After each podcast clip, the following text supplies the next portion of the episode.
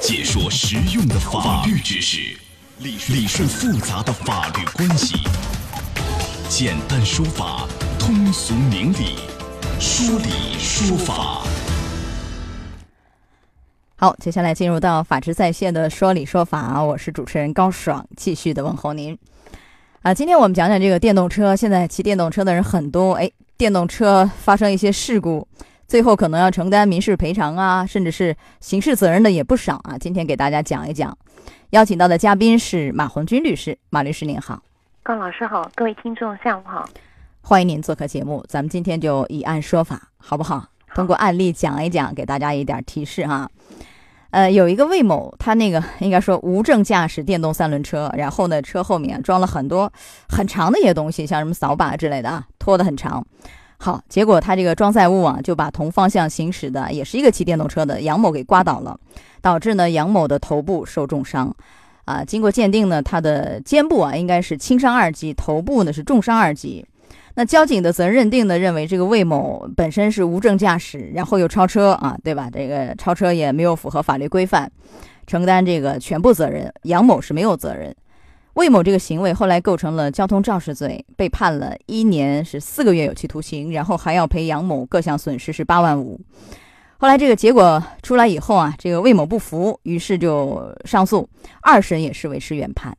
这个案例您给讲一下，马律师。你看这个事儿，因为我记得是什么？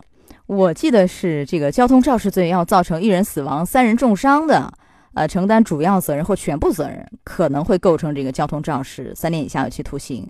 他这个案件是当事人是重伤，这个会构成交通肇事罪吗？很多人也觉得有点有点不太可思议，一个电动车怎么可能会构成交通肇事罪？您给解释解释。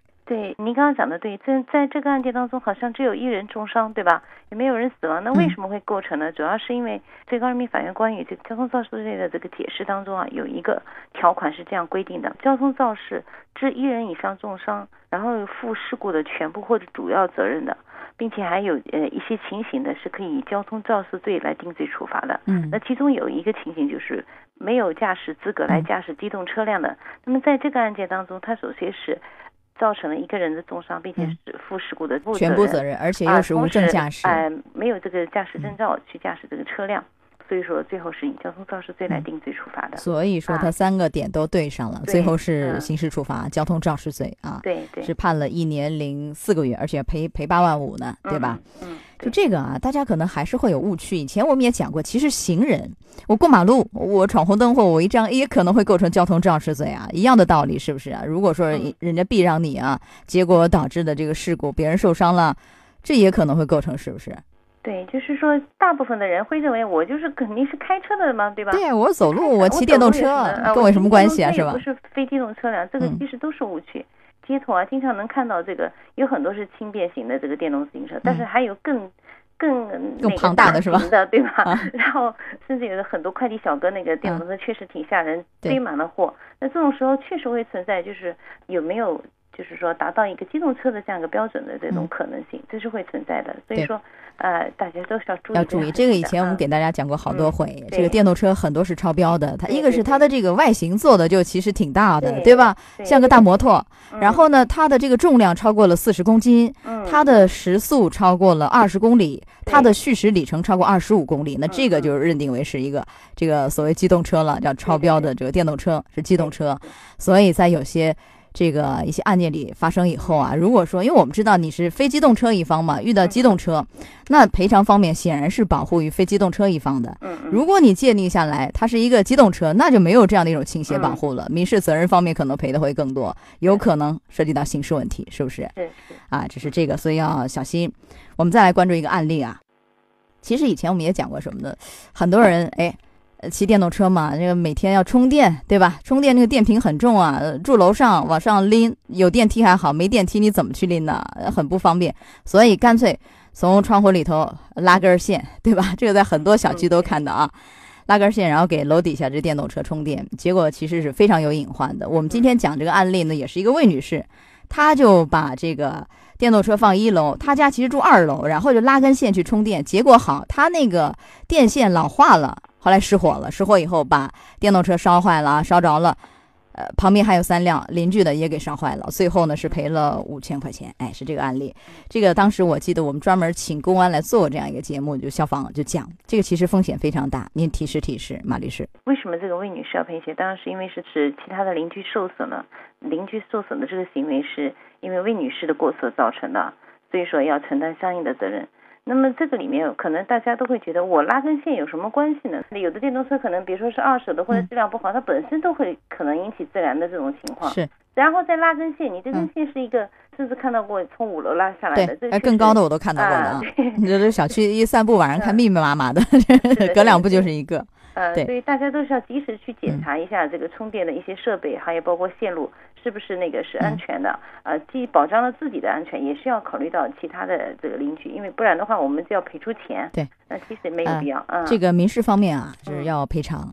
如果说真的是引发大火，整个楼烧了，那这个可能还会涉及到一些失火犯罪，是不是？如果说情节严重的话，刑事问题很严重的。所以说大家还是要要非常注意这个问题，不能图一时的省事，好像这个电瓶我拎得很重啊。对，不愿意，嗯，这个其实还是要注意的。是，呃，这个公安消防提示什么呢？就是说你即便是你觉得我检查了，其实也是不靠谱的啊，因为什么？你充电时间往往会很长，一充充一宿。一夜，对吧？那你这个显然是是非常有隐患，有可能会，比如线路这个自燃呐，引发一些故障，或者你这个线裸露在外面，像这个外面下雨了，南京，对吧？这个下雨天有可能会漏电，也有这样的啊，漏电给人电着的，这个危险是非常大的。所以为了自己，为了他人，不要采用这样的方式啊。好，这是关于这个拉电线来充那个电动车的问题啊。我们再看看，有个陈女士啊，骑电动车就带着邻居毛女士两个人到超市买东西。这个电动车呢，就行驶的时候和同向行驶的一个出租车发生了碰撞，然后这个事故造成毛女士的这个椎骨骨折啊，最后治疗花去两万多，构成八级伤残。鉴定的结论是这样的，就警方的这个责任认定说，出租车车速过快，超车时候没有观察，所以是事故的主要原因，承担主要责任。陈女士呢是违规载人啊，违反了这个交通法规，其实承担是次要责任。最后这个毛女士啊，她不仅是把这个出租车车主、保险公司还有陈女士好心带她陈女士一块儿告到法院，最后呢，法院真的是判陈女士赔偿毛女士是两万七，就是整个损失的百分之三十。你看这个案例啊，这陈女士可能会觉得我很冤，因为咱俩邻居，我好心，咱们去超市，我带你，你不用坐车了，坐我车吧，对吧？结果你看。发生交通事故，他是要承担赔偿责任，赔的也不少。您给分析分析，马律师。我们国家的道路交通安全法的实施条例就规定了，摩托车的后座是不得乘坐未满十二周岁的未成年人，轻便摩托车是不得载人的。而江苏省的道路交通管理条例就规定，嗯，自行车、电动自行车只准搭载一名十二周岁以下的人员。还有就是，如果是搭载的是学龄前儿童的。应当是使用安全座椅。那其实还有一个是不得搭载人员的相关规定，就是说十二周岁以上的未成年人驾驶自行车，嗯，或者十六周岁以上的未成年人驾驶电动自行车是不得搭载人员的。所以总的来说，十二岁以下的人你可以，就是我骑电动车或者我骑自行车，我带着他。你像那个大人绝对不可以。但是我们在马路上看到好多电动车带人的，有的带一家三口的，前面一个孩子，后面一个。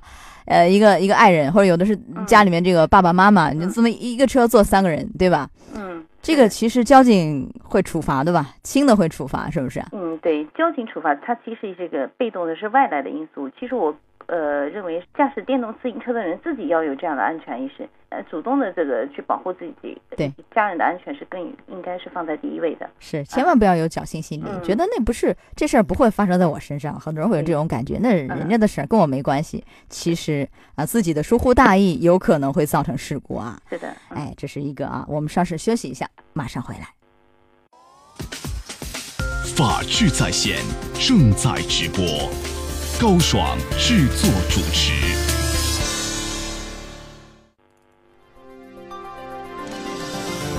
法治在线提醒你：骑电动车可不能大意，没驾照照样会犯交通肇事罪，醉驾也可能涉嫌危险驾驶罪。好，我们继续讲讲这个骑电动车的事儿，大家千万不要疏忽大意了。电动车真的是近年来屡屡闯祸啊，屡屡发生事故。你当然。当事人肯定是要承担责任的，对不对？所以就是要注意这方面。你比如说，有个王先生，骑电动车下班回家，当天呢，在这个安全岛等红灯的时候，很多人，所以这个绿灯一亮，大家就争先恐后的往前走，把他就一挤挤到了这个，呃，机动车道上去，他就顺着机动车道就走，结果呢，这个王先生打了一个喷嚏，好，这个车一没扶稳，一拐又往里又一拐一下，拐完以后呢，后面来了一个机动车，为了避让他，应该说撞了这个花坛，哎，是这样一个情况，结果呢，这个王先生啊。最后是赔了汽车车主修车费三千块钱，因为他是要承担全部责任，警方是这么认定的。这个事儿啊，您给解读一下，王律师。就王先生可能觉得我也有点冤，我人家把我往里推，人流多，车流大嘛，我就顺道就进了快车道了。结果你看我没成想，我还打个喷嚏，那一瞬间的时候，后面那车为了避让我撞花坛上了，是不是？他觉得我也有点冤，您给解释解释。我们每一个在。道路上行驶的交通参与人，首先应当是各行其道。那么在这个案件当中，我们看到王先生虽然说他会觉得很冤，我是被人流推到了机动车道上的，但是被人流推，我可以等一等嘛，走到非机动车道上。实际上在这个案当中，首先是因为他走错了道，这个不是原因是吧？人流大把我推到机动车道。说是人流大，呃，甚至还有一些人，我们经常在路上也能看到很多的车辆，他是会走机动车道。嗯，当然，对于这些驾驶员呢，他会。就是您刚刚讲的，觉得这事情肯定不会发生在我身上啊！你你汽车能会把我怎么样，对吧？肯定要变让。你肯定要让着我嘛，对不对？你不敢撞我，他真的是不敢撞，但没准一不小心就刮上了，看不着，有疏忽或者有盲区呢，对不对？是的，是的。所以说，这正是因为这样一个这个没有各行其道，又突然的有一些变道的行为，才会导致了事故的发生。所以说，王先生应当赔偿。嗯，你看看哈，就是这个也像我们说的，如果说这个他的电动车在鉴定下来是所谓的超标的，那机动车的话，那他这个赔偿其实就完全没有倾斜，而且赔的可能还要相对多一点，是吧？有这个问题。好，我们再来一个啊，再看下一个案例。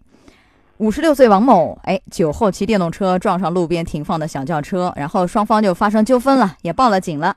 警方到达现场以后，就发现这个王某有可能醉驾，于是呢就问他，他也承认说：“哎呀，我喝酒了，没啥事儿，我骑电动车也不是也不是开车，对吧？” 好，警方呢，呃，就把他这个带去一个检测，又抽血干嘛？最后一查发现，早已经过了醉驾标准了，是吧？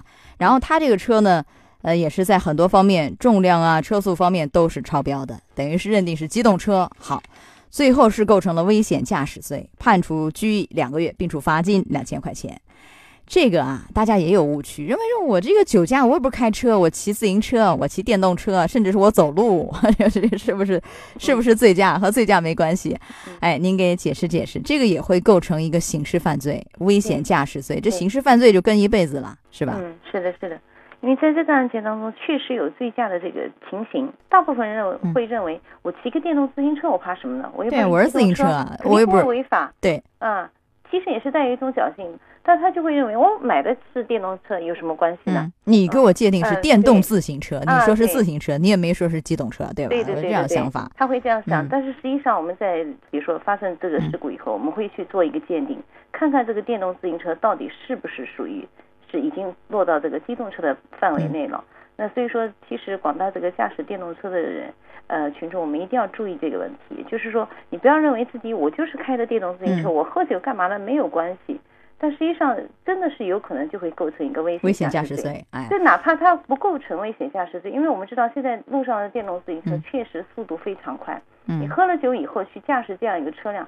呃，如果说是把，比如说把行人碰撞了，其实也是要承担很大的民事赔偿责任。对，你不把别人碰了，把自己摔伤了，不也是一种受罪吗？对吧？是不是得不偿失？是的。哎，我再问一下马律师啊，因为你看，如果说他这个电动车经过鉴定没有超标的话，那是否会构成危险驾驶罪呢？假如说我这个电动车真的是没超标，或者我是一个自行车吧？但我喝醉了，我真的喝醉了，迷迷糊糊我还骑车，那你这个会构成危险驾驶罪吗？呃，我们是危险驾驶罪，它是有一些情形的。首先是要是驾在道路上驾驶机动车，所以说这个是不是机动车是非常重要的，所以要鉴定啊，对对，一定要是要鉴定的。然后呢，还有一些情形，比如说是追逐竞驶的，嗯，还有醉酒驾驶的。或者说是一些从事校车业务或者旅客运输，它是严重超过这个额定的成员载客的，或者超速的，它是有一些情形。呃，也就是说，一定是机动车是吧？对对。如果鉴定下来没有超标，是个电动车、自行车，呃，醉驾没有这个问题是吗？对对对。嗯，好，再来看一个案例啊。这个小明是一个初二学生啊，父母很忙，于是就给小明买了一个电动车，让他自己骑车上下学。结果有一天，这个小明呢，为了早点回家，就逆向行驶，把正在买菜的张奶奶给撞倒了。最后呢，这个张奶奶也骨折了啊，呃，住院花去一万三，鉴定的是十级伤残。呃，这个交警责任认定显示，这个小明是逆向行驶，没满十六周岁，驾驶电动车，显然是有问题的，对吧？前面你也说了，然后他这个监护人啊是要负全部责任。最后呢，双方也没有达成一致，张奶奶就告到法院了。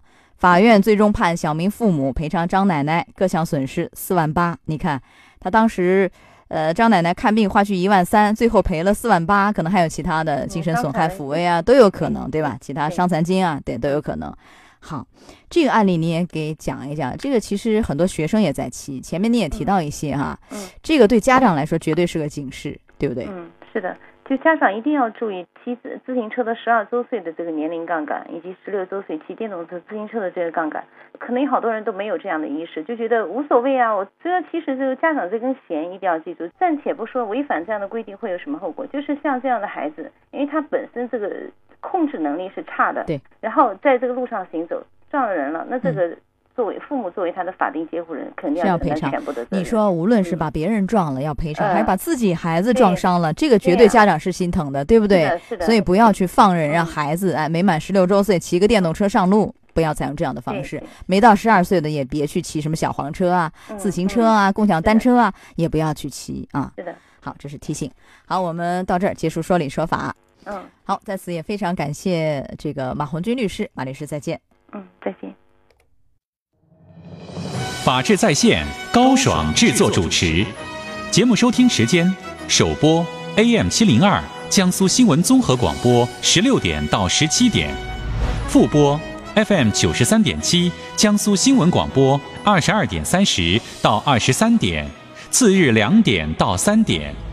想咨询法律问题和主持人高爽互动，请下载大蓝鲸 APP 到高爽的朋友圈，节目微信公众号。江苏台法治在线，网络收听方式：江苏广播网三 w 点 vojs 点 cn。智能手机下载大蓝鲸 APP，或者蜻蜓软件搜索江苏新闻综合广播法治在线，可随时收听。